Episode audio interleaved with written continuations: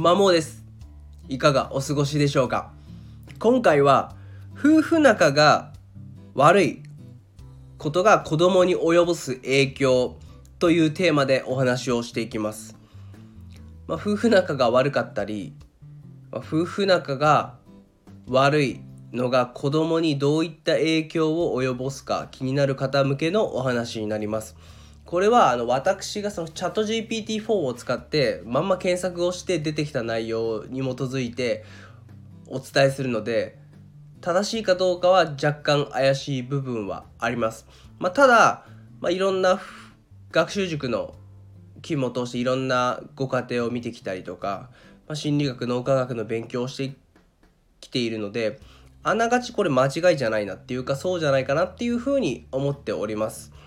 まあ、結論としては大きく3つの側面から言えますね。心理的な部分と行動の部分と学業成績に関してそれぞれ子供に及ぼす影響っていうのがあります。まず心理的には不安や抑うつなどの心理的問題を抱えやすいそうです、まあ、家庭内でのストレスが高ければ子供はま安心できる場所が少なくなるというか安心できる場所が欠けるのでそうなるとまあ、自己価値観っていうのが下がってくるので本当に自分大丈夫かなとか、まあ、不安になりやすかったりそれゆえにうつ症状が出やすかったりするそうです。行動面に関しては攻撃性や反社会的行動の傾向がちょっと強くなるようですね。友達や学校の先生との関係がちょっと悪くなったりする可能性があるようですね。まあ、これはうなずけるからと。家でストレスが溜まるってことは発散場所がない。まあ、となると学校に向くっていうのはま必然な思うので特に年頃の子であればあるほどそうなので、まあ、これも可能性としてはやっぱあるなっていうふうに自分は思います。3つ目は学業成績ですね。集中力が低下しやすいそうです。ゆえに学校に対する興味関心が薄れて勉強に気が向かない。なので学業成績が下がりやすいっていうことですね。はい、まあ、この3つの観点でやっぱ夫婦仲の悪さって、まあ、子供にもまあまあ影響を及ぼしそうだなっていうことが分かったので、まあ、自分の反省点としてやっぱ夫婦仲はより円満になるような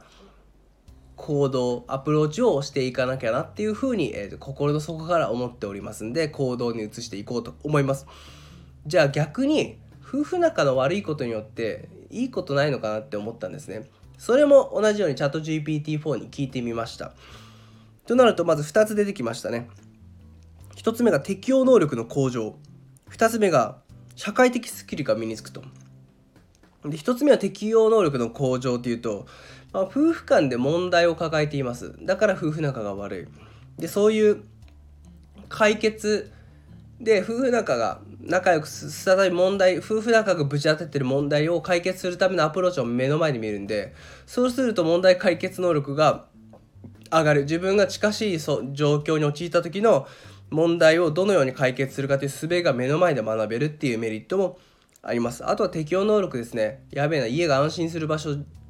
じゃない。じゃあどうしようということでどこか自分なりの安心できる場所を作り上げるっていう意味で適応能力が向上していきます。あとはストレス対人関係ですね。やっぱ仲悪い人どうやっていくかみたいな感じで言って目の前でいるとストレスもたまるし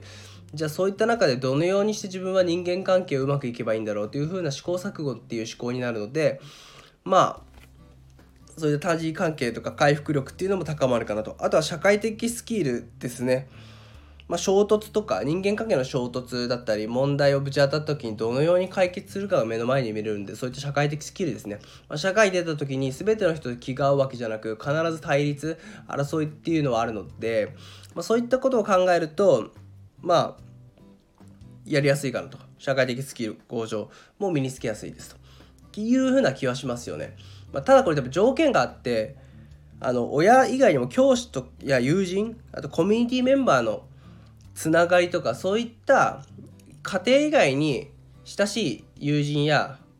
まあ、親身に思ってくれる先生とかそういった方々のサポートが得られるって前提であればこのような長所も得られるんじゃないかなっていう風な可能性はあるかなと。はいまあ、どのみち夫婦仲がいいことに越したことはないなっていう風なのが結論ですね。でも子供の自分たちの問題っていうのももちろんですけども、まあ、子供にもこういった面で影響を及ぼすっていうことを踏まえた上でやっぱ結婚生活というか夫婦関係を構築していかなきゃいけないのかなっていうふうに思います。参考になれば嬉しいです。最後までお聴きいただきありがとうございました。それでは良い一日をお過ごしください。